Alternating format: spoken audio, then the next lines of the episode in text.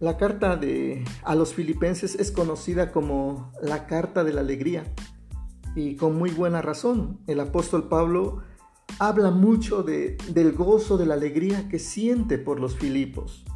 Pero en esta ocasión solo quiero mencionarte o hablarte del capítulo 4 de los versículos 4 al 7. Y lo voy a leer y dice de esta manera. Estén siempre alegres en el Señor. Les repito, estén alegres, que todo el mundo los conozca por su bondad. El Señor está cerca, que nada los angustie. Al contrario, en cualquier situación, presenten sus deseos a Dios orando, suplicando y dando gracias. Y la paz de Dios que supera cualquier razonamiento, protegerá sus corazones y sus pensamientos por medio de Cristo Jesús. ¿A poco no de verdad suena como el himno a la alegría? Estén siempre alegres. Y esa alegría, como dice el apóstol Pablo, que sea en el Señor. No tenemos por qué angustiarnos ni inquietarnos por nada. Yo sé que en esos momentos no es fácil no estar angustiado, no estar inquietos, yo lo sé.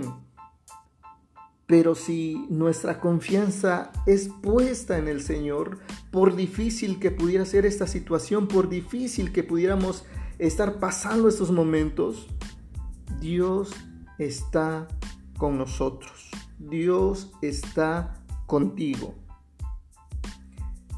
No te angusties por nada, al contrario.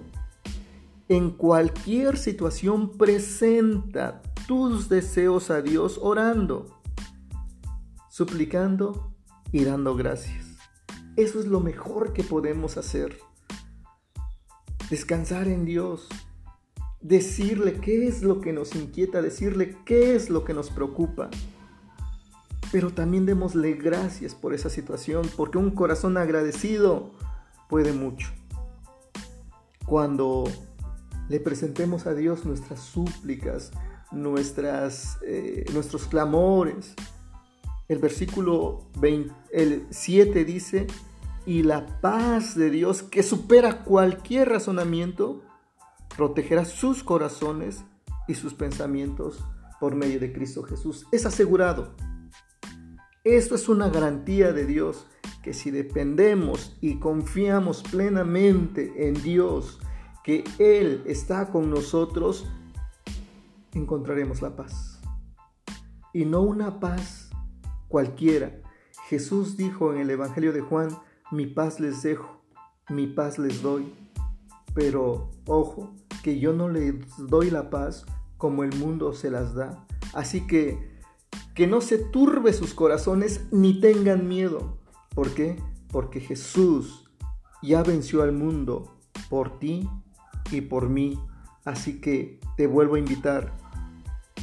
Está siempre alegre que estés siempre alegre, sobre todo que tu alegría sea en el Señor. Que Dios te bendiga.